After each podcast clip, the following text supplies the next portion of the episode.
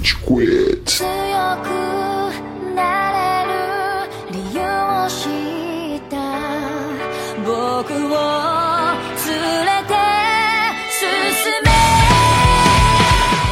Fala galerinha do mal! Tá começando mais um episódio do Rage Quit, o podcast mais passivo-agressivo da podosfera brasileira. Meu nome é Estevam e hoje a gente tem aqui o Nicastro. Olá pessoal! Eu ainda não tenho uma catchphrase. É isso. É. Essa é a sua catchphrase, Nicastro. Os 300. É. Esse episódio aqui a gente fez um lobby pesado pra gravar sobre um tema gostoso e por conta disso a gente substituiu os outros dois participantes por outras duas pessoas muito especiais que o ouvinte conhece e deve conhecer muito bem. O primeiro deles é o Cabianca. E aí, Cabianca? Bom dia, boa tarde, boa noite. Como você tá sendo pago pra participar dos episódios do Rage Quit, Cabianca? Conta aí pro ouvinte. Não, eu gostaria de estar sendo pago, inclusive mandem pix. Vocês podem ver agora no canto da tela de vocês o QR Code que vocês podem mandar a sua transferência para que esse participante esteja mais fixo no Rage Quit. É, mas tem que pagar em coroas, é isso mesmo? É, no momento coroas dinamarquesas, vamos esperar que no futuro sejam em euros. Vamos lá, a gente tem um participante internacional e o nosso segundo participante também é internacional e é um pouco mais perturbado do que o anterior, que é o Cello. E aí, Cello? Aí eu, bando de filho da puta, vocês achavam que vocês estavam livres de mim, vocês acharam errado, caralho. Eu voltei aqui pra, mano, fazer a vida de vocês um inferno, seus merda. É isso aí que vai acontecer mesmo, porra. Meu, o foda é que o Rage Quit contratou mercenários croatas pra sequestrar o Cello, mas ele aparentemente conseguiu escapar. Bando de incompetente. Eu falei tanto com os mercenários croatas que eles ficaram, mano, muito putos, que eles falaram, mano, esse moleque não cala a boca, eles me deixaram ir embora. Ele nem sabe o que ele quer dizer, tá ligado? O que significa o que ele fica balbuciando. Não, eu comecei a conversar com eles e falei, tipo, mano, porra, que da hora, eles estão na Croácia, né, velho? Pô, você lembra da Copa de 2023? Tipo, mano, errei total o ano da Copa e comecei a falar pra eles umas paradas de futebol que eu nem sabia que eram verdade, tá ligado? E aí eu comecei a inventar umas paradas e comecei a trocar ideia com eles. E uma hora eles falavam, tipo, mano, você não para de falar? Eu falei, não, velho, eu consigo ficar aqui, mano, uns sete dias, assim, sem parar. Eles falaram, tá bom, mano, vai, vaza. Eu falei, tá bom. Mano, É o mas- fundo do Shrek. Eu vou Tipo, Já A chega gente precisa de mercenários surdos, tá ligado? Exatamente. São os mais caros. Tipo, o, o, o episódio, como é que é aquele episódio muito tenso de Love, Death and Robots, o do maluco surdo e da mina que dança na água e mata todo mundo? Tem um nome muito bom esse episódio. Puta, É, eu, eu, eu sei o episódio que você tá falando, mas. Nossa, é, é um termo específico sobre o tipo de colonizador dor espanhol que foi pra um tipo é. de país específico da América do Sul. Eu acho que se o ouvinte estiver vendo agora, talvez já tenha tido tempo de abrir o aplicativo da Netflix a- dentro do Love, Death and Robots, dentro da terceira temporada e já ver qual é. Gibaro. Gibaro. Assistir Dibaro. episódios, né? São curtos. Cara, toda vez que fala de colonizador espanhol, eu não consigo não pensar naquela sketch do Nobody expects the Spanish Inquisition, assim, que eles, eles invadem assim, o ambiente. É muito Esse bom. meme cara. é um clássico. Puta É. que pariu. Mas falando de clássico, agora a gente pode falar sobre a pauta que realmente teve um lobby bem pesado pra gente conseguir gravar, né, Nicastro? A gente teve que trazer o cello como uma das pendências, né? Uma das formas de negociação pra poder gravar essa pauta, que é, é um anime que eu tô querendo gravar há tempo, porra! Caralho, finalmente! Qual é o anime que a gente vai gravar, Nicastro? Kimetsu no Yaiba, Demon Slayer. E tem uma razão, né, do porquê isso. Porque é o seguinte, vocês talvez já tenham visitado o TikTok do Rage Quit ele, enfim, tem vídeos diversos ali, né, fazendo análise e tudo mais. E, cara, anime funciona muito melhor do que tudo, todo o resto, entendeu? Eu já falei sobre o histórico de Mario, de design não foi tão bem. Eu já falei sobre Thor, eu já falei sobre Doutor Estranho, eu já falei sobre Multiverso. Cara, anime, em especial One Piece, One Piece vai muito bem. Então, inclusive, a gente vai falar de One Piece algum dia. Kimetsu no Yaiba vai bem e Boku no Hero também. Então, esses aí, aí Ou seja, é uma decisão puramente mercadológica. Foda-se o anime em si, a gente quer view, a gente quer interação, porra. podemos explodir exatamente. Mas, peraí que tem uma frase, que eu vi que o Amaral autorizou, né, Nicastro? Você a, a pronunciá-la em específico. Nicastro, onde estamos nas redes sociais, Nicastro? Ah, Estevam, é, eu tava tão ansioso pra responder isso que eu já antevi que você me perguntar. E a gente está em vários lugares, inclusive no TikTok, como eu falei, Rage Quit BR. Siga a gente, interage com a gente. Se você mandar textos muito grandes, eu vou mandar um áudio, porque eu tenho preguiça. E é isso. Né? Em breve o Instagram vai ter velocidade vezes 4 aí, você vai poder escutar meus áudios no Banda da Luz. Pior que você tem a voz sedosa, Anne Castro. É gostosinho te ouvir falando das redes sociais. Muito bom. Bom substituto Ah, pro Amaral. Mas o Amaral, o Amaral ganha, né? Eu vou, eu vou fazer Ah, um, um curso intensivo de fonoaudiólogo e aí eu vou ficar com a voz macia. Eu vou conseguir fazer. O Amaral é, é It's natural, it's a natural. É, o Amaral é um talento natural. A gente precisa contextualizar também rapidinho a participação do Cello, porque o Cello. Cello, por que você tá gravando hoje? Dá, dá um, uma- um panorama da sua situação de vida, por favor. Porque eu tô Então, varando a noite pra trabalhar, porque preciso terminar um relatório até amanhã. Então, como eu já tô varando a noite de qualquer jeito, eu falei, por que não participar hoje dessa porra? Tá me dizendo que o seu macaquinho da procrastinação ele é tão poderoso que mesmo quando você tem uma parada pra entregar urgentemente vai precisar madrugar, você acha atribuições. Caraca, Procrastinação não tem limites. não tem limites. Tô emocionado de fazer parte desse momento, só queria dizer isso. Preciso entregar isso às nove da manhã amanhã. Eu vou procrastinar até às sete e meia, filha da puta. Enquanto isso, o boneco do Ragnarok tá como, Cello? Fala pra gente. Caralho, ele tá farmando offline aqui atualmente. Caralho, tio. Você é o vagabundo mais proativo que eu conheço, sabia? Puta que pariu. Mano, eu tô fazendo 27 coisas ao mesmo tempo atualmente, velho. É, é o nosso orgulho, é o nosso orgulho. Nenhuma delas é útil pra minha vida. Então vamos lá, vamos, vamos pra pauta, finalmente. Pauta! Essa é a vinheta nova. Não, é só, é só pro Goi saber onde cortar, onde. É uma mistura de Eu cigarro entendi, com desculpa. desafinado. Ah, tá. dar aquela limpada na garganta.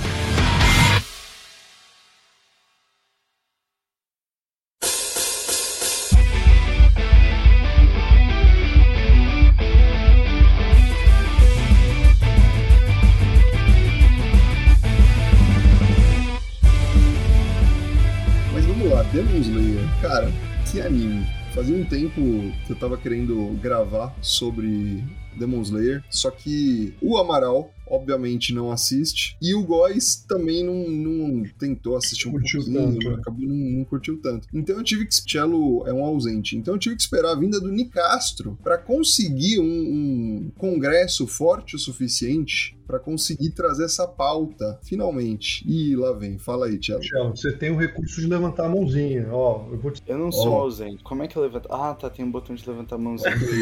Você dá uns pulinhos, tá ligado? Zencast sempre prevendo.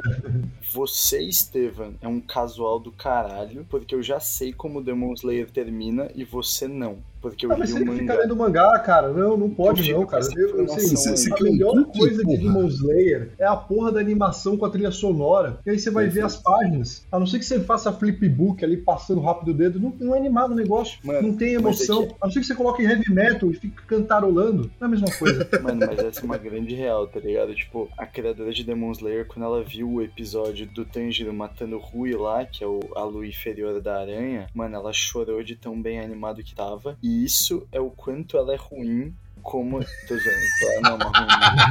Ah, não tá zoando não, na real. Não. Tá bom, eu não tô zoando. Mas a brisa é o seguinte, velho. Foi mal. Opinião sincera. O mangá é uma bosta. A história é muito boa, mas é muito mal desenhado, velho. Tipo, mano, eu consigo desenhar aquilo. Caralho, o bruxo de Blair tá rolando realmente. Nossa, né? tão ruim assim? É, tá então, muito é. velho. Eu, eu queria só dizer uma coisa, assim, comparativos em relação ao que eu já vi aqui no Rage Quit. Desculpa, eu vou tomar aqui o holofote um minutinho, mas é o seguinte. Eu já vi vocês discutindo sobre Attack on Titan antes de Attack on Titan terminar o anime, enquanto ele só tinha o final no mangá. Uma conversa que eu já tive tanto com o Estevam quanto com o Marcelo, que é em relação a o medo que eu tinha sobre acompanhar pelo mangá uma história que estava sendo tão bem animada. Uhum. Felizmente, o jeito que Attack on Titan seguiu sendo animado me desagradou bastante. Então eu só decidi seguir pelo mangá e ver onde que ia dar. Mas Demon Slayer é uma coisa que assim, eu não tenho a menor vontade de ver onde que o mangá vai dar. Eu quero ver como que o negócio vai ser animado daqui para frente. Eu acho que isso dá para comparar com o que a gente via em filmes de Pokémon na década de 2000, quando a gente voltava do cinema vendo Pokémon, Pokémon 2000, Pokémon 3, que a gente fala: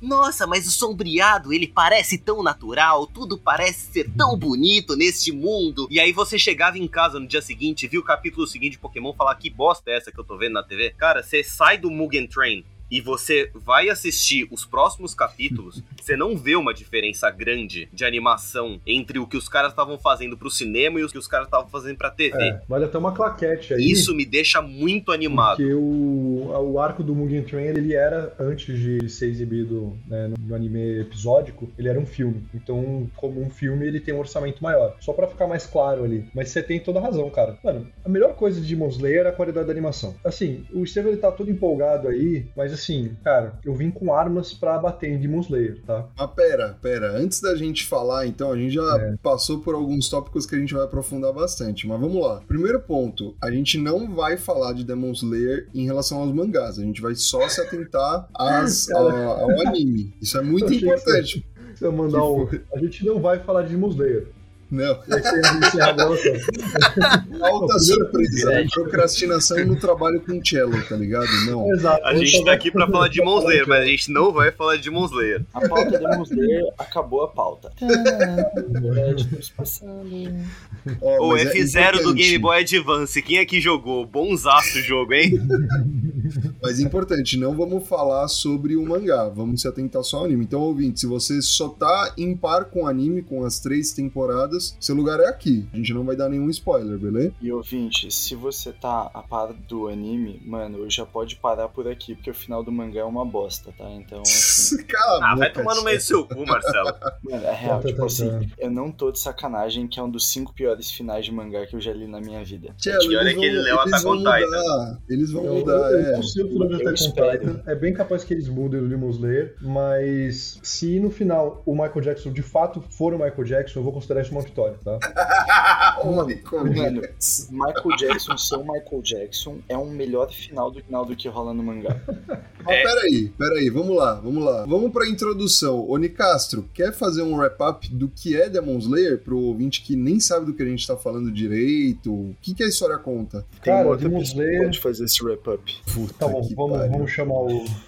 Vai. Vamos chamar o Chug antes de você falar. Nicastro. Ai, meu Deus.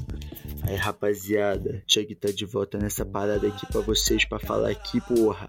Demon é, um, é uma história sobre várias crianças que começam a lutar de espada aqui, que não é espada do pau, é espada da mão mesmo, é feita de metal e começa a bater. E vários bichos que não conseguem andar no sol porque não é vampiro, mas também não é lobisomem, mas é demônio que não anda no sol, mas demônio pode andar no sol, mas também não pode andar no sol. Essa porra é confusa pra caralho, tá ligado? Ele tem umas espadas muito loucas, que é Benzil e Agabete, daí corta a cabeça de demônio, corta braço, pra daí ter demônio que tem cabeça, cresce o demônio em cima do demônio da cabeça, e daí eles respira pra caralho, segura a respiração 20 minutos, 15 minutos, 30 minutos, daí fica respirando em cima de vaso, estoura vaso, respirando vaso, pra poder correr rápido, porque respira rápido e faz tudo rápido, porque faz é isso aí, essa história de Demon Slayer, daí o moleque, porra, o demônio, o Michael Jackson come a família dele inteira, fala, ih, e aí, porra, mãe, irmão, filho, tio, tia, porra, é pior que música dos Mamonas Assassina do mundo animal. E aí é isso aí que acontece, essa história de Morley, ele quer um menino que quer matar o Michael Jackson. É basicamente isso aí. Who's bad? É a história de um sobrevivente, uma vítima sobrevivente do Michael Jackson que quer se vingar do que ele fez aí. Ai, caralho. Durante a gravação de trailer. É isso aí, perfeito.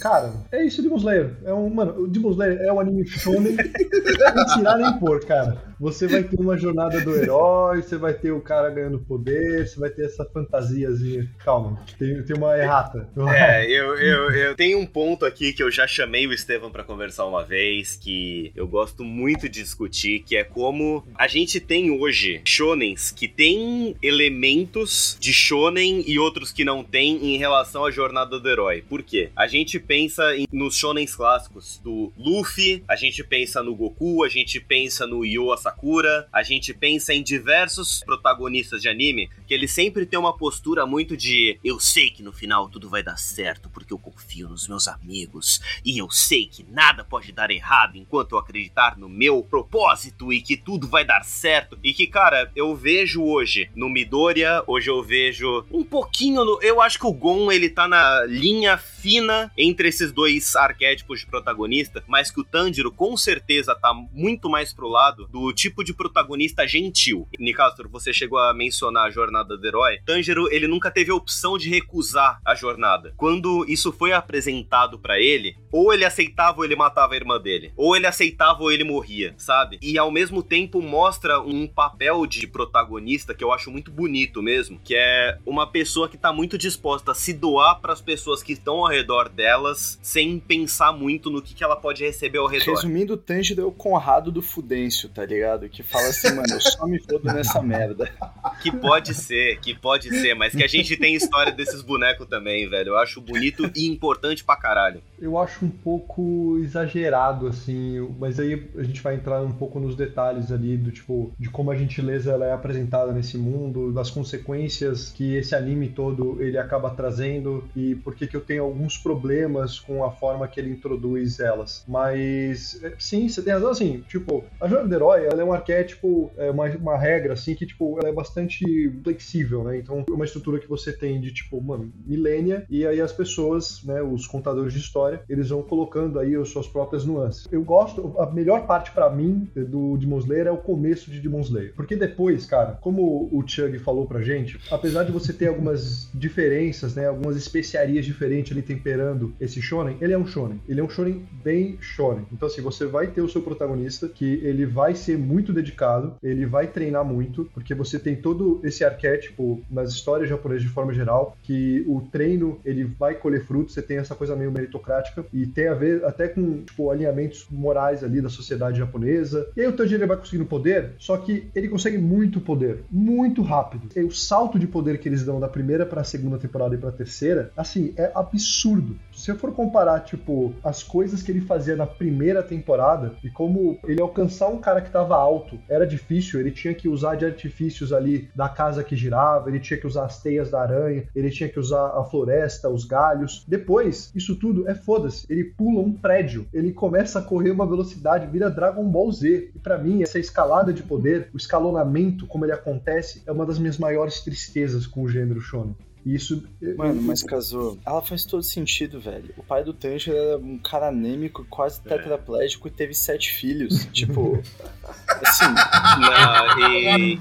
Ah, velho. E é nesse ponto que já dá pra começar, já que a gente tá na brincadeira de conectar shonens entre si, é assim, ele começa com uma coisa que nem o Nikato falou no começo de ser super meritocrático, mas aí já começa, não, porque o seu pai que conhecia o primeiro dos movimentos, que é o movimento que não é exatamente o movimento do fogo, mas o movimento do, Do sol. sol. Que encaixa com todos os outros, você começa a falar, mas então foda-se, todo o movimento que ele treinar de ser o, o grande mestre do movimento da água e tal, porque no final vai ser uma coisa que nem Naruto. Ele nasceu numa vila, ele foi escorraçado por todo mundo, tudo bem, o Tanjiro nunca foi escorraçado. Vai chegar num ponto que ele vai falar, tá bom, parte do que eu conquistei aqui foi porque eu me esforcei minimamente pra alcançar o que o meu pai deixou geneticamente pra mim. E é uma coisa que me preocupa no futuro de Demon Slayer, sem querer jogar as coisas lá pra frente. Mas já que a gente fez isso, né? E jogou pra frente.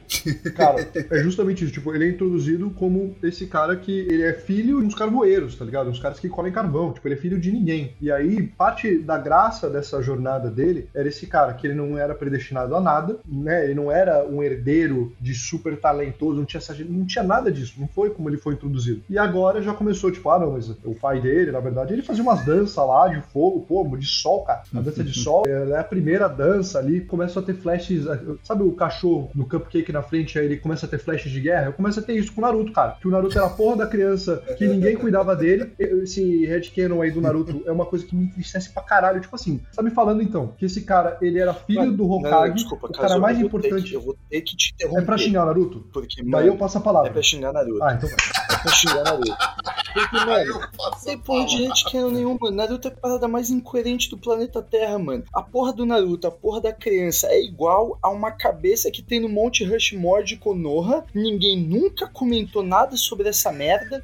E o padrinho dele, ponto, padrinho mais filha da puta do mundo, cara. Você entende o conceito de padrinho? O padrinho, quando faz, e você cuida da porra da criança, o Jiraiya tá lá, tipo, vendo as minas, que é uma parada sério sexual. Não, mas Harry Potter também teve padrinho arrombado, tá tudo bem. Pelo menos ele tava Segundo preso, ponto, Sirius Black. A Tsunade, isso me deixa genuinamente puto, mano. Isso já me fez escrever uma carta pro Kishimoto. Eu nunca mandei essa carta, mas eu já escrevi uma carta pro Kishimoto. A Tsunade é neta do Hashirama. Quem são os pais dessa filha da puta? O cara fazia madeira, você acha que ele não fazia uma mulher de o madeira? Danzo, o Danzo é o pai da dela. Deliberadamente pularam uma geração. E, mano, assim, foda-se. Mano, mano, foda não faz sentido. Cara, assim, o maluco ou a mina, um dos dois, é filha da porra do deus Shinobi.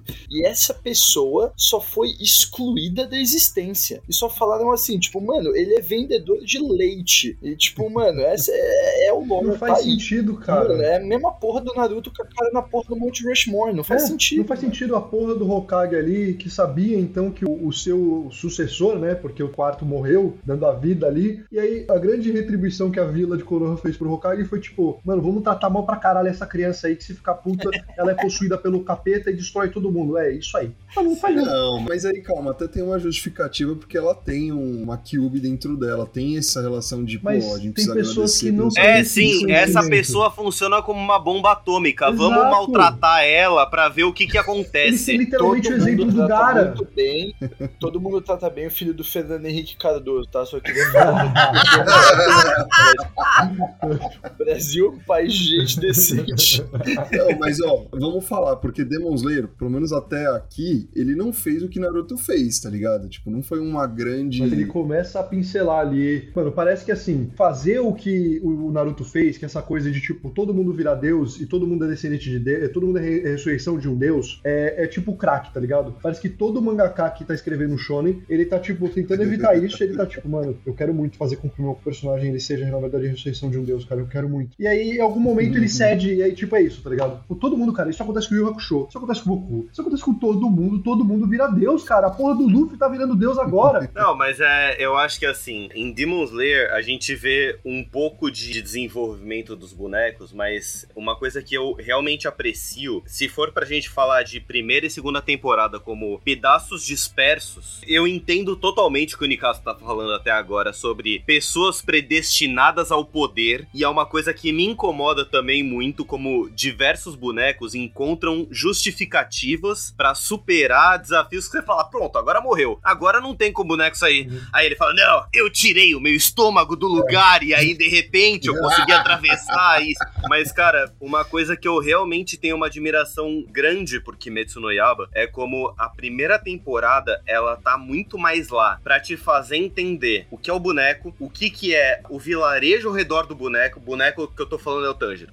E aí, é, entender o que, que é essa sociedade com a qual ele começa a se associar num passo que não é, ah, essa temporada vai ser disso. A primeira temporada inteira você tem uma noção do mundo. A segunda temporada inteira, se você quiser considerar o filme como uma segunda temporada, é dentro de uma porra de um trem. E a terceira temporada, que se você quiser pensar como comparativos entre o que estava acontecendo antes, você vê o Tanjiro saindo na primeira temporada para resolver uma missão aqui, uma missão ali, uma terceira missão aqui, uma quarta missão aqui para entender o que que é a vida de um Hashira, o que que é para acontecer aqui e ali. Nossa, que legal, de repente ele tá dentro do trem, ele vai entender o que que é uma missão um Hashira. Essa segunda temporada que ele tem inteira é ele infiltrando, entendendo um novo regional e de repente tendo que lutar contra um bicho. E é uma coisa que eu realmente espero que Demon Slayer faça daqui pro futuro. Seja para abraçar essa coisa de o Tanjiro sempre foi prometido para ser o grande herói dessa nação toda, que eu realmente não quero que seja, até porque os dois amigos dele eu quero que tenham desenvolvimentos muito diferentes. Se o Marcelo já sabe o que, que vai acontecer, por favor, não me fala. É tipo o Luffy gritando com o Sop lá em Sabaody, mas é assim, cara, eu por favor imploro por um arco de redenção do Zenitsu, porque Sim. é assim, mostrar um personagem com tanto potencial que ele se resume à covardia do Usopp com o taradismo do Sanji, pra mim não encaixa com um boneco com potencial tão da hora que nem tem o E as cordas vocais de quem? Que isso é importante. O que eu vou falar pra vocês é, que não é um spoiler, de tudo que acontece no final de Demon Slayer, mano, a única coisa que salva é o Zenitsu. Da hora, ótimo. Boa notícia. Porque, Mas tipo, não dá spoiler, não dá mais nenhum detalhe, não fala mais não nada. Era tudo que eu não precisava saber. É porque a brisa que é o seguinte, tipo, mano, Demon Slayer, eu acho que foi uma história que, mano, eles perderam a mão, tá ligado? Mas eu concordo muito com o que o Cabelo e o Nicastro falaram. Porque é uma parada que, assim, tipo, mano, começou muito com essa história do Tanjiro ser um Zé Ninguém que começou a crescer e, mano, não teve muita escolha e teve que entrar nesse mundo de caçar demônios porque ele precisa salvar a irmã dele. Mano, eu não tenho problema com o fato do pai dele ser quem ele é e com ele ter aprendido aquilo e aquilo ser inerente. A temporada seguinte, na verdade, não, a próxima temporada é a Vila dos Ferreiros, que já foi anunciada. Depois da Vila dos Ferreiros, tem uma temporada que antecede o arco final, que é a temporada de treinamento, que é o, o treinamento dos Hashiras, que eu acho que já vai ser junto com o arco final. Mas, mano, a brisa é que, tipo, existe uma jornada que vai fazer o Tanjiro ficar 100% foda. Então, tipo, o meu ponto é que não é incoerente, mas, mano, o final é uma vibe Rey é neta do Palpatine, tá ligado? Tipo, você fala, mano, o quê? Mano, mas quê? assim, eu concordo muito no- com o que o Nicasso, todos vocês estão falando, né? Que, pô, o começo de Demon Slayer é muito foda. Eu tenho uma parada, eu não me importo de alguns clichês do shonen quando ele é bem feito, tá ligado? Uma coisa que ressalta aos olhos, pra mim, eu não li mangá também, eu só acompanho anime e não, não tenho ideia do que vai acontecer. Mas a animação, ela, ela salta de um jeito, e não só a animação, a forma como eu acho bonita a relação dos personagens, tá ligado? Me pega muito. Apesar de, pô, vai ter clichê? Vai ter clichê. Vai ter hora que não encaixa tão bem como deveria? Vai ter hora que não encaixa tão bem. Mas, independente, eu acho tão bonita a construção de relação entre os personagens que me pega, tá ligado? Eu acho genuíno. Eu, Eu não acho que é forçado. Acho que faz sentido, cara, porque eu, eu já pensei bastante nisso, assim, nessa questão toda do clichê, né? Mas a questão é que hoje em dia a gente é velho, né? A gente tá quase lá nos 30 anos e o demográfico de Shonen, ele tá lá no- no- naquela criança lá de seus 12 anos até 16. Óbvio, ele vai ter, né, uma penetração ali com uma galera mais velha da nossa idade ou até mais velho? Sim. Mas o público-alvo é uma galera mais nova. Isso faz diferença, porque assim como a gente, na nossa época, Sim. foi introduzido algumas histórias que alguém mais velho poderia chamar aquilo de clichê, e ele poderia ter razão, né? Só que você atualiza ali, você tenta trazer ali com uma linguagem um pouco diferente, que conversa com aquela audiência. Eu acho que, apesar de eu ter falado mal até agora de Demon Slayer, eu gosto. Tipo, eu acho que ele é um anime que é realmente bem feito, tá ligado? Tipo, as relações entre os personagens são boas. Eu gosto demais da animação. Acho que mais manda bem é o conjunto audiovisual. Mano, o timing que eles têm, Sim. da porrada que ele. O cara dá uma espadada, velho. Você vê a fluidez do golpe. E aí tem um jogo de luzes ali. Eles têm várias técnicas de Peso. animação. Ele traz muito peso. E ele traz peso como, né? Ele congela, às vezes, aquele frame ali. E ele dá, tipo, uma saltada. E aí isso entra, tipo, num ritmo certinho, com um timing gostoso de entrar, tipo, um som. E aí a música, ela vai se construindo, ela explode justamente naquele momento. Tipo, cara, isso é muito bem feito, tá ligado? É bem feito pra caralho. E aí você fica arrepiado vendo essa porra. Apesar Sim. de que, tipo, você provavelmente, num nível racional, você sabia o que ia acontecer. Você sabia que o Tanjiro ia sobreviver àquele golpe. Sabia. Mas ele te pega. Ele te pega justamente porque ele manda muito bem nessa execução. E é, é onde que eu fico mais de cara com o Demon Slayer. Eu fico, caralho, velho, Demon Slayer tem um lado do meu cérebro todo que tá, tipo, criticando e falando mal. E aí tem outro que ele tá só embarcado e tá falando, tipo, ê, legal. E eu tô arrepiado de pensar nas cenas, tá ligado? O nome disso parcialmente é execução, cara. E eu acho que é uma coisa que eles entregam. Quando eu falo peso, não é só peso emocional, mas é peso de pancada É? também. Como um otário, que nem acho que todos vocês três sabem, comecei a jogar agora o God of War de 2018. E, cara, o peso de pancada é uma coisa que pesa muito quando você tá vendo e quando você tá jogando uma parada. Que assim, o Tanjiro toma uma foiçada na parte de baixo do queixo dele, que fura entre os dois maxilares. Você fala, caralho, essa pessoa não vai conseguir falar. E pelos próximos 3, 4 episódios, a comunicação explicação dele, o vocal vai ser. Mano, você sente o golpe, tá ligado? Quando ele toma o bagulho, pelo menos eu, cara, você meio que, sabe, fica em choque. Não é uma parada tipo, Sim. não, eu não me importo com o que tá acontecendo. Eu me importo pra caralho com o que tá acontecendo. Eu falo, puta que pariu. Te envolve, te pega, tá ligado? Era uma coisa que me atraía um pouco mais no começo. Hoje em dia me deixa um pouquinho mais incomodado no fato de que, assim, o Zenitsu nem tanto, mas o Cabeça de Javali e o Tanjiro é assim, nossa. Cortaram o meu braço, eu vou respirar até eu ficar bem. Ah, Eu sentia que no começo, Demon Slayer ele tinha um pouquinho, um pouquinho, tiqui, tiqui, tiquinho, um pouquinho mais de pé no chão Uhum. De assim, nossa, tomei uma pancada na cara, estou desnorteado por alguns minutos, tá ligado? Exato. E essa Uhum. parada de respiração me pega um pouco hoje. Mas é a verdade do século, velho. Tipo, qualquer pessoa que vai ler o Meditação. horóscopo tá escrito: você merece respirar hoje. Você começa a chorar e fala, mano, isso é muito verdade. Eu Uhum. preciso muito respirar hoje, tá ligado?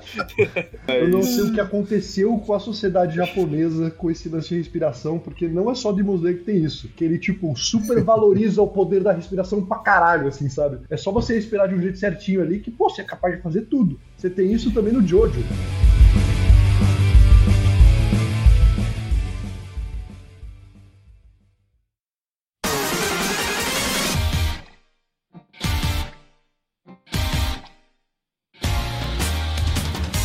Alguns pontos eu gostaria de comparar Demon Slayer com alguns animes.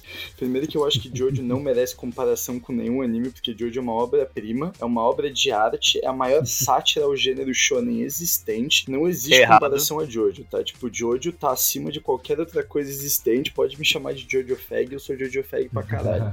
Explique Mas- o One Punch Man. É, não, Jojo.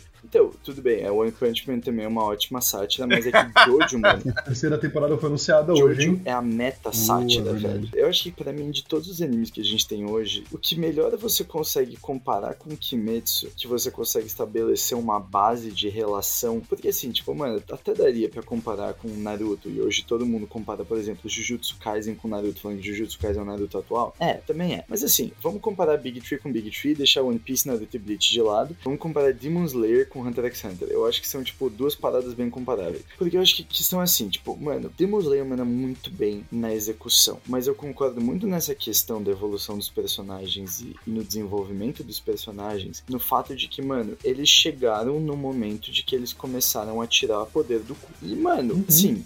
Eles começaram a tirar poder do cu, hein, Tipo, cara? eles Porque é vão um, continuar. é um estoque de É, poder. e é o poder do desespero pra caramba, né? E aí, Porque. eles vão continuar tirando o poder do cu até eles enfrentarem o Muzan. E por que que eu não gosto da última saga? Porque, tipo, mano, é uma coletânea de tiração de poder do cu, Sim, velho. Essa última que a gente viu é isso já. Cara, É. Não Sim. faz sentido. É, é o que o Cabianca falou do maluco javali, que não é o fígado, mas ele literalmente ele é espetado no coração, o coração dele é arregaçado. Tipo, é um furo gigante ali que ele Uhum. recebe. E aí ele tá aparentemente morto. E aí o Zenitsu, ele tá tendo o seu momento de quase conseguindo quebrar, né, rasgar a cabeça dela fora. E ele tá fazendo uma parada que visualmente transmite uma sensação de poder tão grande que não condiz, né, com o que foi apresentado na primeira temporada. Tipo, esse salto de poder é absurdo, só nisso. Mas não é suficiente. Aí, caramba, o Zenitsu não tá conseguindo. E aí você sabe, pô, o Javali não morreu. Obviamente ele vai ter que ter o seu momento. Aí ele aparece e aí ele fala uma coisa que é um grande dedo no meio do mangaka na sua cara.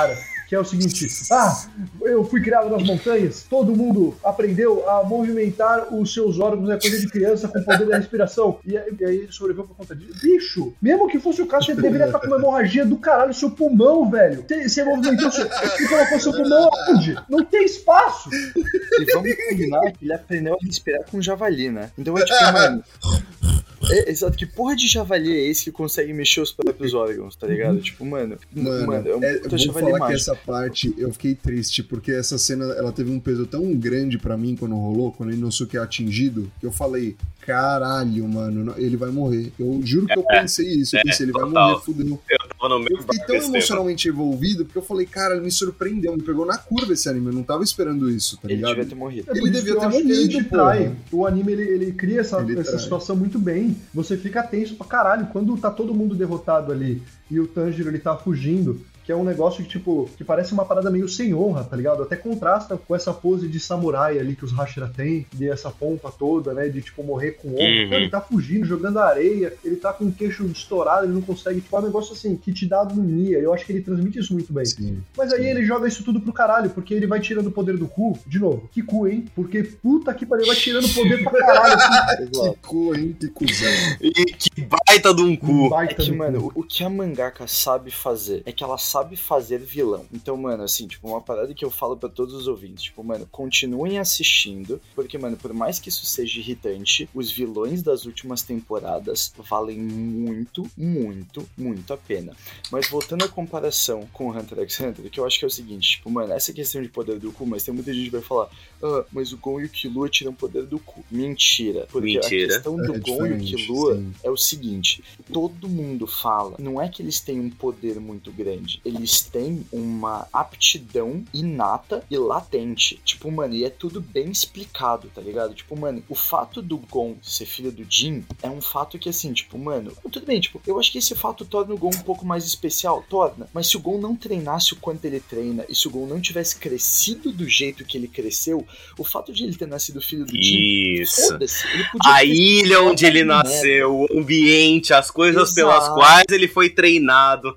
Cara, Exatamente. foi tudo muito perfeito pra ele ser um incrível caçador, no Exato. sentido literal da O palavra. fato do Killua, tipo, mano, ele tem o poder da eletricidade que falam, ah, não existe nenhum emissor que pode emitir um elemento que você, mano, não pode receber um elemento. Mano, o Killua nasceu numa família de assassinos. Assassinos são torturados. Tipo, mano, a coisa mais normal do mundo e mais lógica é ele virar e falar que ele é imune a veneno e eletricidade, porque são os dois jeitos mais comuns de tortura do mundo. Mano, é completamente plausível. E aí ele é imune à eletricidade. Mano, é plausível. Ele E vai um pouco é- além disso, né? É assim, ele é Sim. exposto a diversos testes de eletricidade, sem precisar dar muito spoiler de Hunter x Hunter pra quem não viu, mas ele é exposto a vários testes de eletricidade, ele vira e fala com a maior tranquilidade. A minha família fazia isso comigo há muito tempo. Eu tomava porrada elétrica da minha família e eu não precisava me preocupar com uma parada dessa. Eu não brinco quando eu falo que Hunter x Hunter é o melhor anime que a gente tem na nossa geração. Eu acho que é, porque todos os personagens são, mano, incríveis, cara. O melhor vilão da história do planeta Terra é o Crollo, Lucifer, é, mano, tipo, o maluco é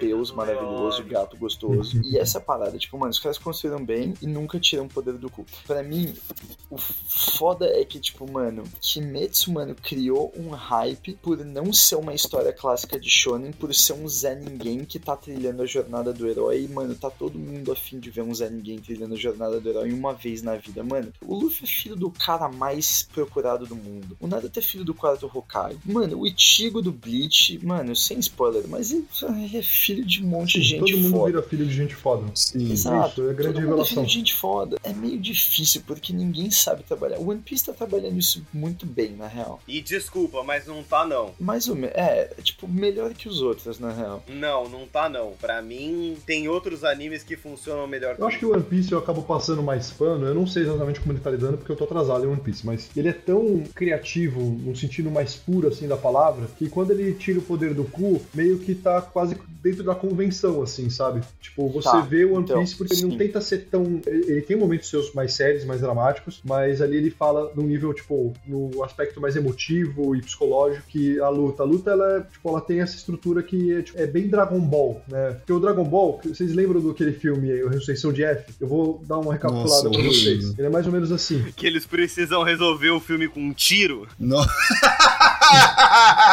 ha ha ha É, o Fortnite nunca foi tão real, né? Sem Ah, dar muito spoiler, mas que eles precisam resolver o filme Nossa. com um tiro, é isso que você tá falando? não, o que eu lembro da Ressurreição de F é que, tipo, ele funciona mais ou menos assim. Meu Deus, o Freeza tá muito poderoso. A gente vai morrer. Ah, não, peraí, eu tenho uma outra transformação. Aí ele se transforma. Aí ele começa a ganhar do Freeza, aí o Freeza se transforma. Aí ele, meu Deus, o Freeza tá muito poderoso. Aí ele, não, calma, eu tenho outra transformação. Aí, cara, fica nesse looping. E aí, o, tipo, é uma transformação, você fica tipo, não, gente. É, mostra o seu que eu mostro o meu. É, É. um filme disso, tá Até ligado? que tudo se resolve com um tiro Um no tiro, peito do é. inimigo. Um tiro bom. Mano, você- Ah. tem um cara que se equipara com o poder de um deus. Um cara vai lá, dá um tiro e, ah, fudeu, matou um deus. Porra, Exato, horroroso É pra filme. entender, não importa quantos amigos você tenha na quinta série, se tem um com três oitão, você não arranja a briga. É, mas é basicamente como você derrota um cavaleiro do zodíaco, né? Tiro na coxa. Ninguém tem armadura na coxa.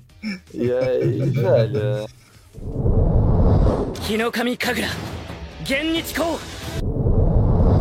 One Piece tira poder do cu, tira. Ele tira pra caralho, tem retcon também. O Oda trabalha muito bem world building e character building de um jeito que, mano, Kimetsu não faz muito bem. Tipo, por isso que eu falo assim, cara, o que me fez ler Kimetsu até o final foram os vilões. Porque agora acho que no último arco eles apresentaram todas as luas superiores, não apresentaram já? Não, ainda não. As luas superiores são personagens bem construídos. Tipo, de maneira geral, são personagens muito bem construídos. E, na verdade, tipo, o meu eu, se eu fosse ler pela história do Tanjiro, eu tinha parado logo depois dessa parte do Usui, logo depois do Cabaré. Porque, tipo, mano, já tinha ficado merda. Porque realmente eu falo pro ouvinte que vale a pena assistir Kimetsu até o final, é porque, mano, tipo, eu ouso dizer que, mano, os vilões, as outras luas superiores, depois da dupla do Cabaré, mano, são muito bons. E é uma parada que, assim, tipo, te deixa curioso pra saber, tipo, qual é a saída pra eles conseguirem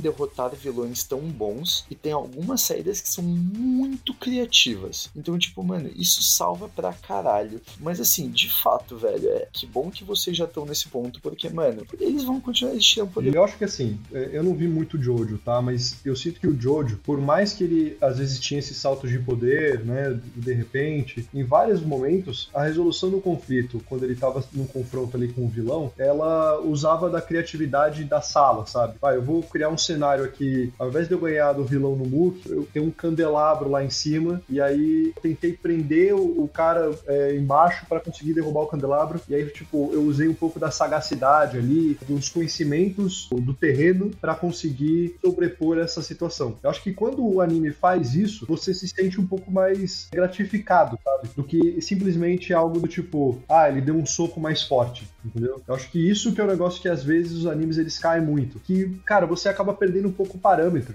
Do tipo, o vilão vai lá e ele dá, tipo, o maior golpe de todos, assim, um golpe que, mano, explodiu tudo. E aí o seu protagonista sobrevive. Aí você fica, não, mas espera, se ele sobreviveu a isso, então aqueles outros socos não significavam muita coisa, né? Tipo, eu sinto que às vezes você acaba perdendo o parâmetro de tudo e você não entende mais as regras dessa luta, entendeu? Concordo. Perde a referência, né? Você tipo, não tem mais referência. referência, Tem que cara. ser sempre maior, maior, maior, maior. Por isso que eu prefiro quando, tipo, os animes, eles, várias vezes, eles tentam reparar isso com alguns recursos. Então, tipo, eles colocam um recurso de algum comentarista durante a luta. Então isso é muito comum, assim, você tá, tipo, sei lá, tá o Goku e o Cell brigando, e aí tá o Yantia, meu Deus, eles são muito rápidos, não consigo ver nada. Aí tá o Piccolo, é, você, você o que, ele explica. Isso tá sendo explicado pra audiência, entendeu? E aí você vai recontextualizando sempre a audiência, pra audiência entender e voltar a se importar com o que ela tá vendo. Mas eu sinto que isso ainda, esse recurso, ele é meio que uma muleta, entendeu? Porque o ideal seria você entender aquilo mais ou menos como um videogame. Então, assim, tá vindo um golpe gigantesco na sua cara, porra, geralmente um golpe enorme que o boss ele fica carregando é de se esperar é um golpe que vai tirar muito da sua vida. E aquilo pode, sei lá, ser até um one hit kill. Então, no videogame, você entende ali as regras, você entende o que tá em jogo, você consegue ter a referência, apesar dele ser super fantástico. E eu sinto que esse anime, muitas vezes, e animes de forma geral, eles jogam isso pro caralho, fica um negócio tão absurdo, você fica tipo, tá, mas quando que o Kamehameha ele realmente mata? No fim das contas, acaba sendo quando o roteirista quer. Quando o roteirista quer que a luta acaba, ele decide ali, a luta acabou, entendeu? Eu concordo com tudo que vocês estão falando. E uma coisa que a gente tá fazendo e que eu fico muito feliz é trazendo os paralelos de outros animes com Demon Slayer. Isso eu acho que faz muito sentido porque, mano, é muito do que a gente já falou. Demon Slayer, ele acaba sendo clichê em vários sentidos de roteiro, em vários sentidos de erros recorrentes de shonens, tá ligado? Ou até características recorrentes, não necessariamente só erros. Mas, pra mim,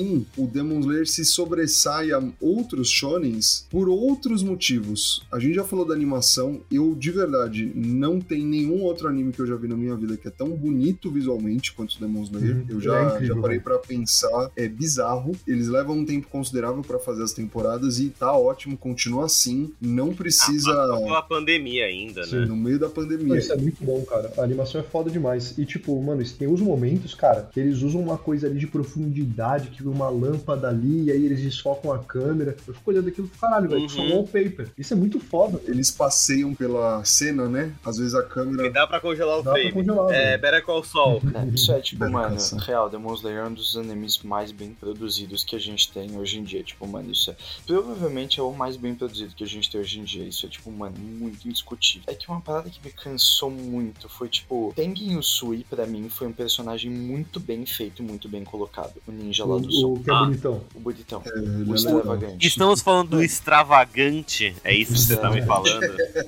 É brisa que assim, tipo, mano, o Tengen Usui foi um personagem que no começo ele era muito bem construído. É que essa é a parada que, tipo, mano, o clichê do tô fudido, vou superar o meu limite, cansa. Uhum. Tipo, tem um anime que eu gosto muito que chama Kamiga Kill, que na verdade, tipo, o anime foi cancelado, o mangá continuou, o mangá é muito bom. Que, mano, a premissa dos caras é, se o cara vai morrer, ele vai morrer, se ele tá fudido, ele tá fudido. Ponto. Tipo, mano, a brisa do Usui, o que eu fiquei puto foi, por que caralhos ele só conseguiu derrotar o cara depois de ter perdido um braço e um olho? Tiago, eu não sei se você sabe, mas toda vez que uma pessoa perde o braço, você ganha muito mais poder porque é menos sangue, entendeu? Aí você usa o sangue.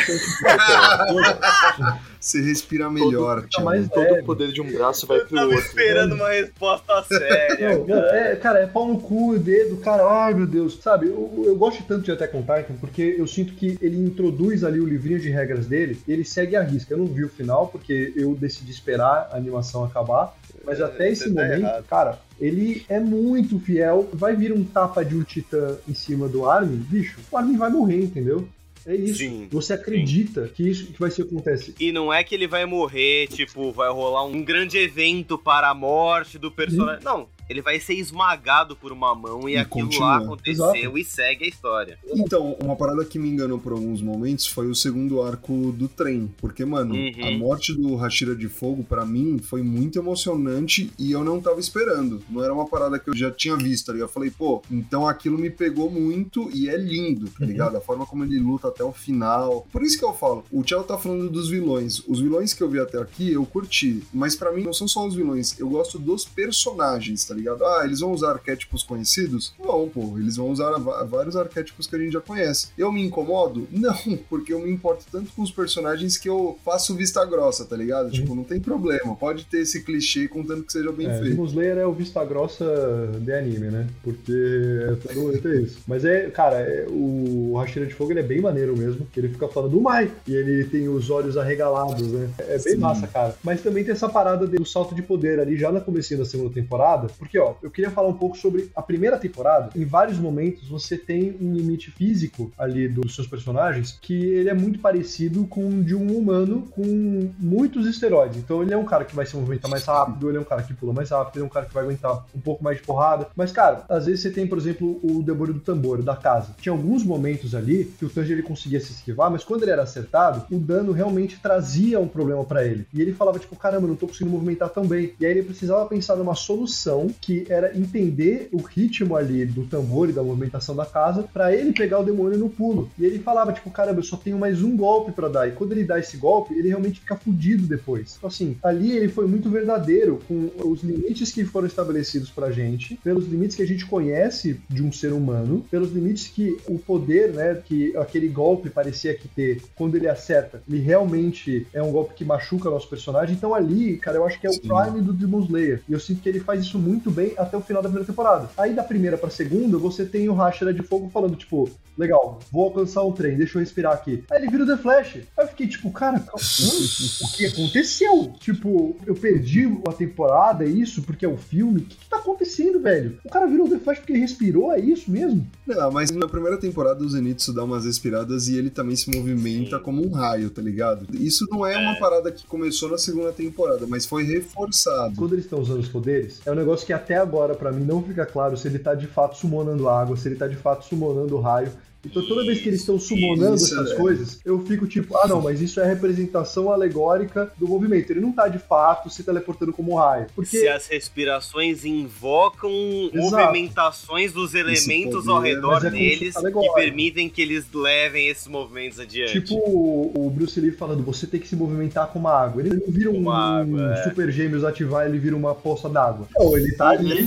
esquivando, entendeu? Então, tipo, eu sinto que quando o Zenith ele faz esse tipo de coisa, inclusive na primeira temporada, ele tá usando ali a elasticidade da teia, né? Então você fica tipo, ah, não, beleza, ele deu um negócio pra cima, mas ele usou a elasticidade da teia e usou ali um trampolim. Então ali ainda tava justificado. Não era o cara literalmente andando como um trem. Ia ser irado, na verdade, Uhum. se ele falasse, tipo, respiração de fogo, andar um trem. Aí começa a representação do fogo e tudo mais, mas aí no fim das contas ele só tá, tipo, andando assim, tchu, tchu, correndo. E aí ele É, consegue mó isso é rápido. Muito legal. O fogo que vai dentro do carvão, que explode dentro da pepita, da bombeta. Mano, a brisa é que Não. são só vários caras num beco no Japão muito loucos de heroína, tá ligado, mano? Brigando de faca. É isso que tá acontecendo. Toda a história na cabeça deles. Caralho, você tá dando spoiler do final, pô. Colocar desculpa na droga pra mim é sempre uma fraqueza na história, porque assim, quando a gente colocava na primeira temporada toda a desculpa do que tava acontecendo em cima da respiração, que nem eu falei lá no começo, de que era um pouquinho de pé no chão. Era isso assim, era, cara, eu não sei o que tá acontecendo, mas eu vou respirar fundo, eu vou manter o foco e eu vou seguir em frente e eu vou resolver o BO, sabe? Uhum. Eu sinto que lá atrás tinha um peso maior do que a gente viu na segunda temporada. De novo, com a brincadeira do Inosuke de ah, não, mas ele me perfurou, mas na hora que ele me perfurou, eu tive tempo de mover todos os meus órgãos Uhum. pra que nada do que ele perfurasse. Eu acho que ele começa a quebrar uma linha de confiança.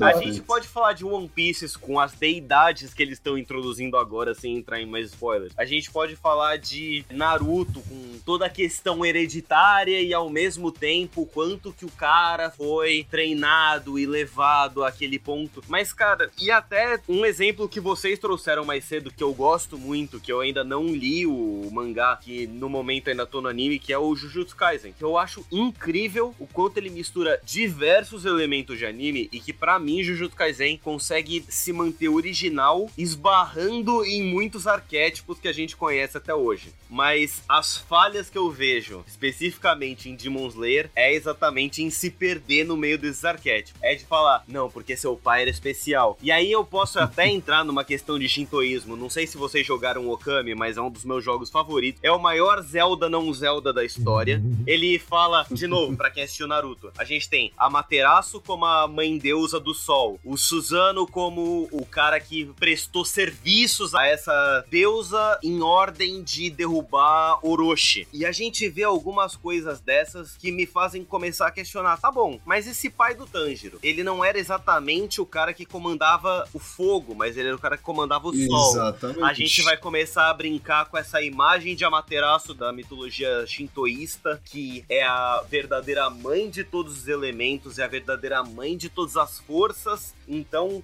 a respiração dele vai ser a respiração que vai ordenar. Ah, beleza, a gente abraçou um Eng aqui agora, que vai conseguir controlar todos os elementos e que ele vai estar ali brincando com tudo. Sabe? Eu acho que a gente precisa de um pouquinho de. Precisamos de limites nesse nosso universo. Ainda que o Avatar ele tem mais limites e você entende mais as capacidades ali dos seus personagens e quando que um golpe ele vai realmente trazer um dano maior do que no Demon Slayer. O Demon Slayer, esse último arco, ele é, cara, explosão de fogo de artifício, o cara ele começa a mexer o braço ali e ele é tipo Kratos, tá ligado? Nos primeiros jogos ele fica girando como se fosse uma Beyblade. E aí, cara, de novo, assim, compara isso com a primeira temporada. Eu acho que às vezes os shonen eles têm esses maus hábitos de ficar aumentando tanto o patamar de poder que você literalmente perde a referência, sabe? É o que o Estevão falou. Então, isso é minha grande tristeza com esse anime. Fora essa coisa toda aí de você começar a tirar né, as soluções do cu. Na primeira temporada, eles fazem uma grande tirada do cu de solução, que é quando ele lembra da dancinha do pai e ele usa a respiração lá do fogo, do sol, que seja, pela primeira vez, que é um momento de chorar. Ali ainda, eu faço um headcanon na minha cabeça, que é, tipo, às vezes quando você, você tem esse grande clichê, que eu não sei vocês, eu nunca estive tão perto da morte, então eu não tive a experiência de ter o- minha vida passando em flashes, né? Mas a gente tem esse clichê Cara, ali.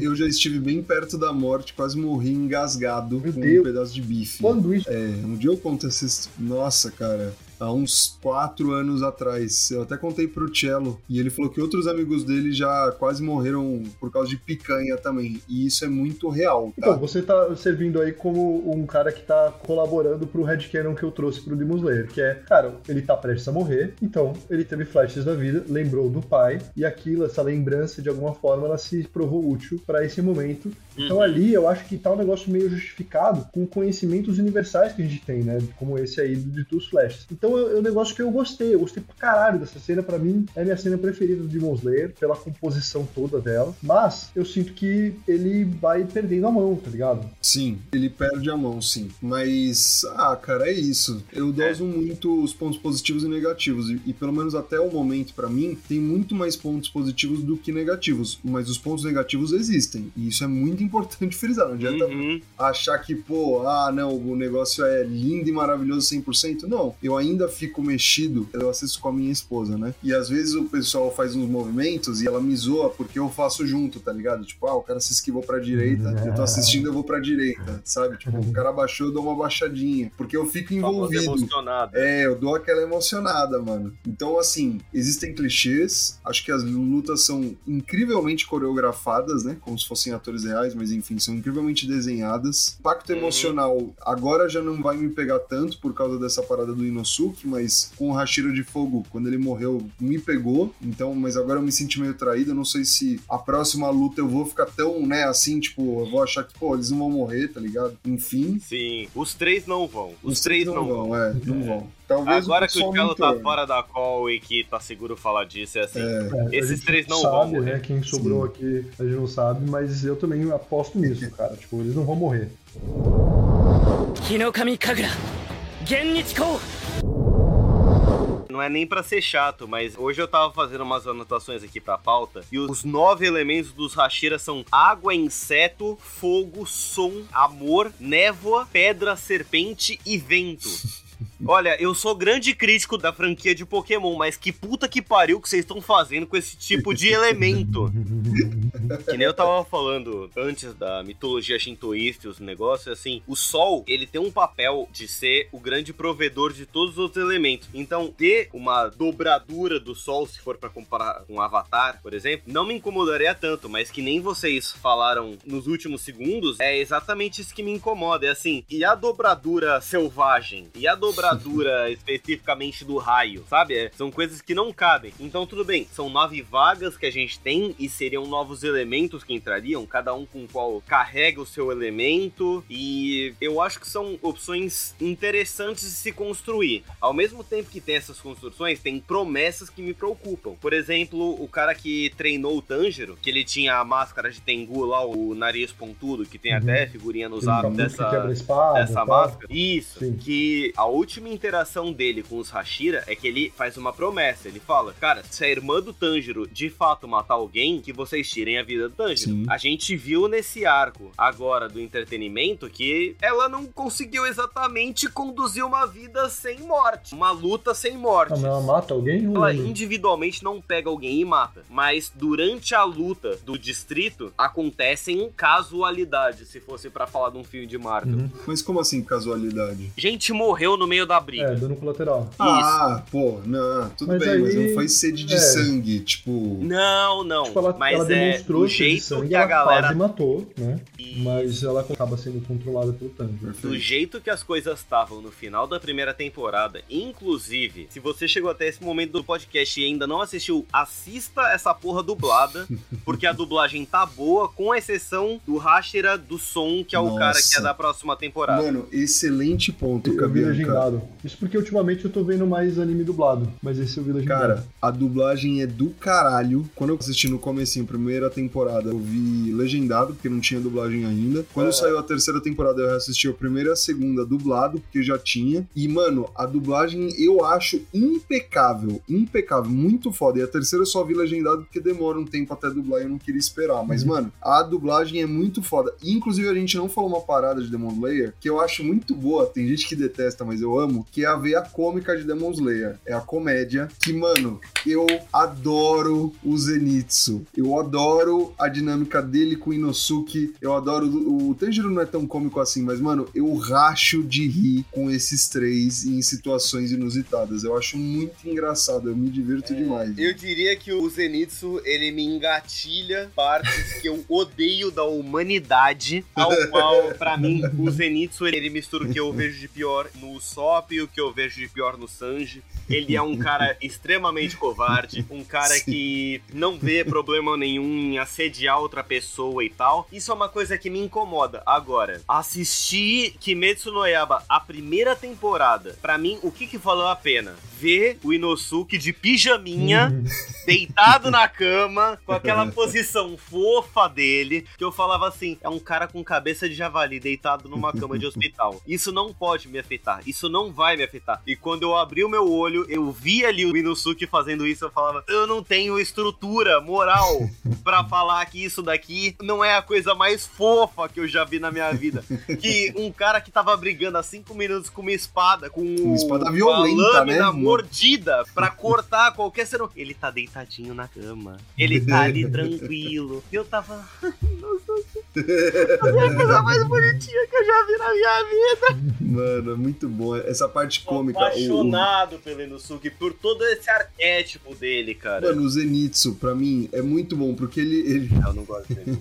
Não ele gosto aquelas dele. animações que eles alternam, né? Entre a animação normal e aquela animação deles menorzinhos, Uhum. redondinhos. Tipo, Mais chibi, assim, né? Mais chibi. Chibi. Puta, cara, é muito engraçado, velho. Ele correndo atrás das menininhas.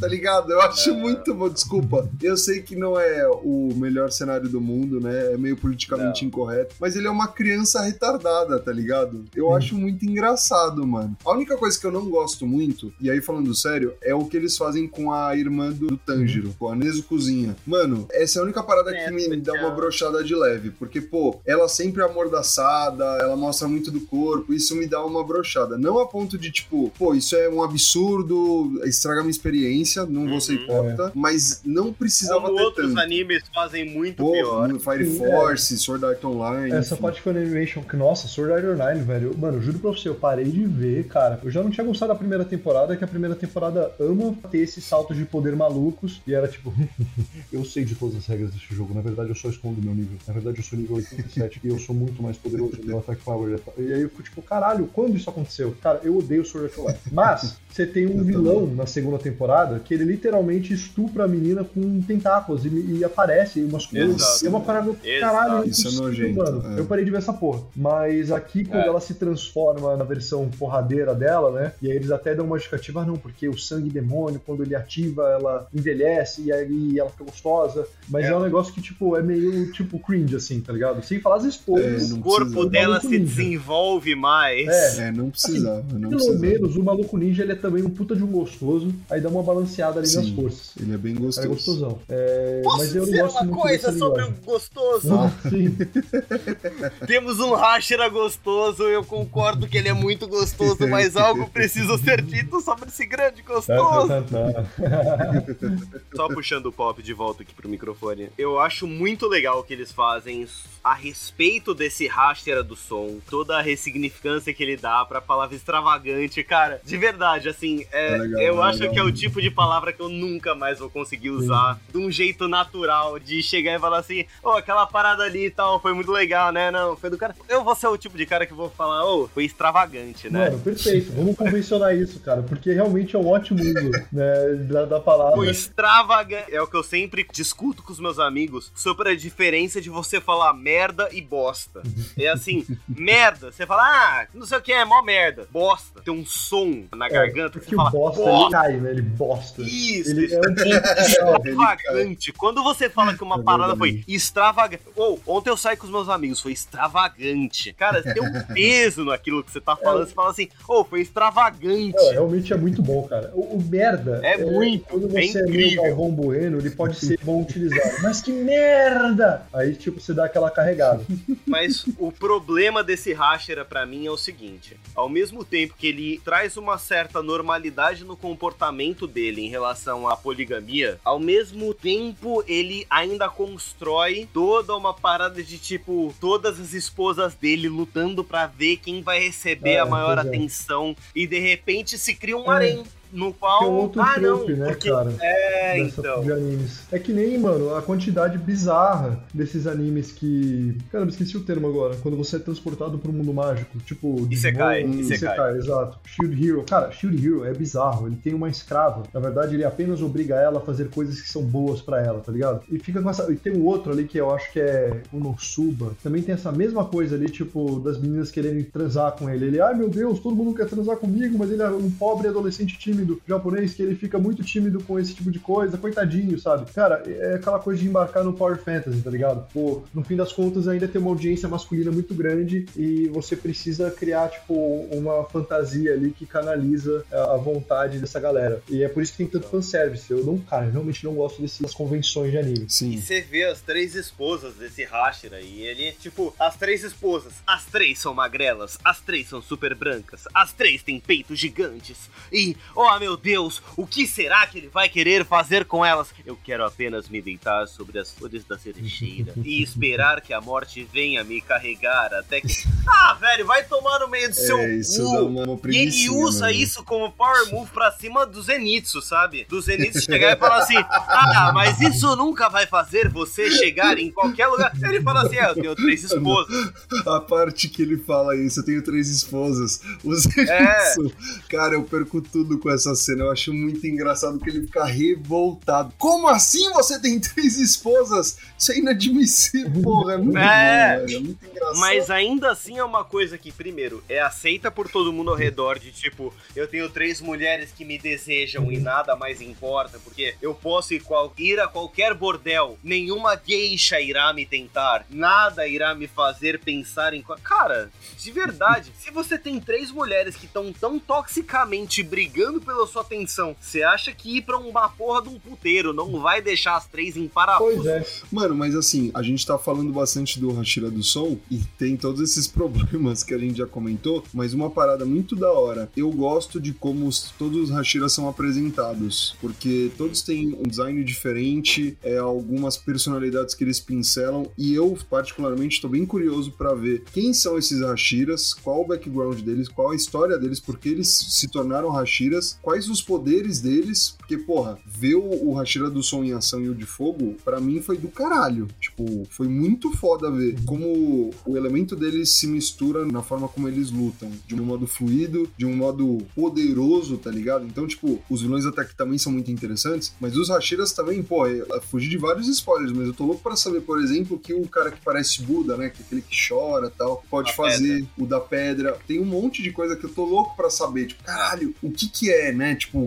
de onde veio? Mas eu vou esperar calmamente o anime, porque o anime é um absurdo, é uma sensação É, absurda. bom, vamos esperar, né, pra ver como é que vai ser adaptado. Todo mundo aqui tem suas críticas, mas, tipo, no geral o saldo é positivo e a gente vai continuar assistindo. né? Inclusive, vamos fazer um wrap-up. O que, que vocês esperam para as próximas temporadas aí? Pra quarta temporada, Vila dos Ferreiros? O, O que, que vocês estão esperando? ele meio que deu um pouco a nota, né, de que a gente vai ver uma escalada de poder maior e maior, e a gente vai ter vilões que pelo menos eles acabam compensando um pouco esses abusos ali do roteiro. Eu espero ver um shonen beabá mesmo, com excelentes visuais, com uma animação fodida, com uma trilha sonora incrível, e momentos ali que apesar de racionalmente eu sei que o Tanjiro não tá em perigo, eu sei que o Zenitsu não vai estar em perigo, eu sei que o maluco do Javali vai mudar, o órgão vai ficar no pé dele e tal, que algumas coisas vão acontecer assim, mas eu vou ficar embarcado ali, tipo, eu não sou o extremo Estevão aí que fica, tipo, desviando do golpe na TV,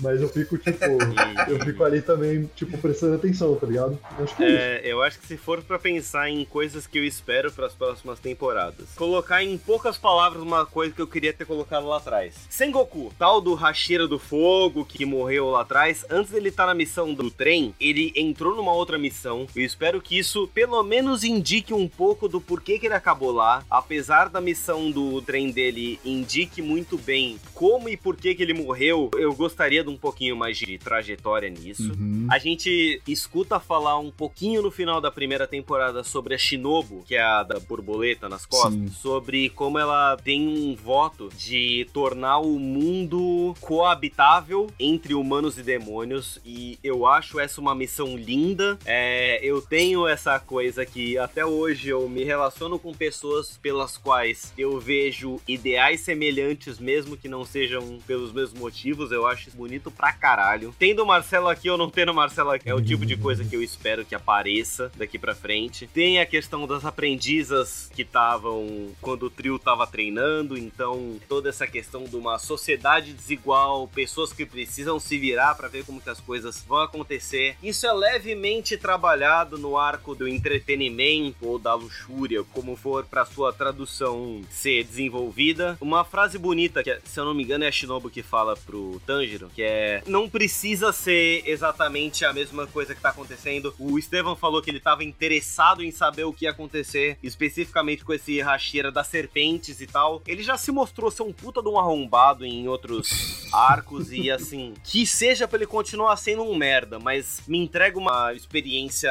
fair and square, sabe? Uhum. Tem um arco que eu não gostaria que fosse esquecido ainda dos aprendizes, que é o da Canal, que é a menina que fica jogando cara ou coroa com o Tanjiro, que brinca com um pouco da parada sobre a gente tá falando sobre o quanto de atividade e passividade a gente toma no nosso futuro. Porque se essa foi a vida que me foi dada, essa é a vida com a qual eu devo seguir. Mas o Tanjiro fala, velho, teu cu, literalmente, teu cu.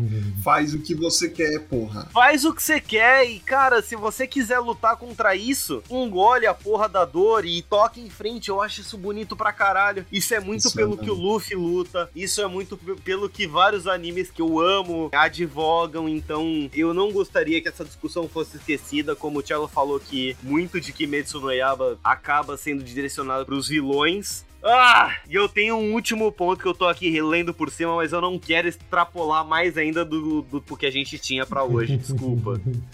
Não, relaxa, são ótimos pontos. Tem muita coisa que você citou que eu quero ver também. Mas tem a opinião de uma pessoa que a gente quer saber, né? Que é você, ouvinte. Você que assistiu a Demon Slayer, tá impactado e tá ansioso para as próximas temporadas. Também tá se segurando pro que acontece, né, nos mangás, tá acompanhando só o anime. O que, que você acha que vai acontecer? E Se você já leu os mangás, não dá spoiler, por favor. Mas fala pra gente o quanto a gente tá na direção certa ou o quanto a gente errou e deu uma viajada legal, porque é muito importante pra gente. E como diz o Amaral, quem faz esse podcast é você, ouvinte. Então fala com a gente nas redes sociais, dá um feedback, porque a gente tá ansioso aguardando a devolutiva, né? As opiniões de vocês. E por hoje é isso, pessoal. Buenas noches. Buenas noches. Muito obrigado pela oportunidade aí e até a próxima.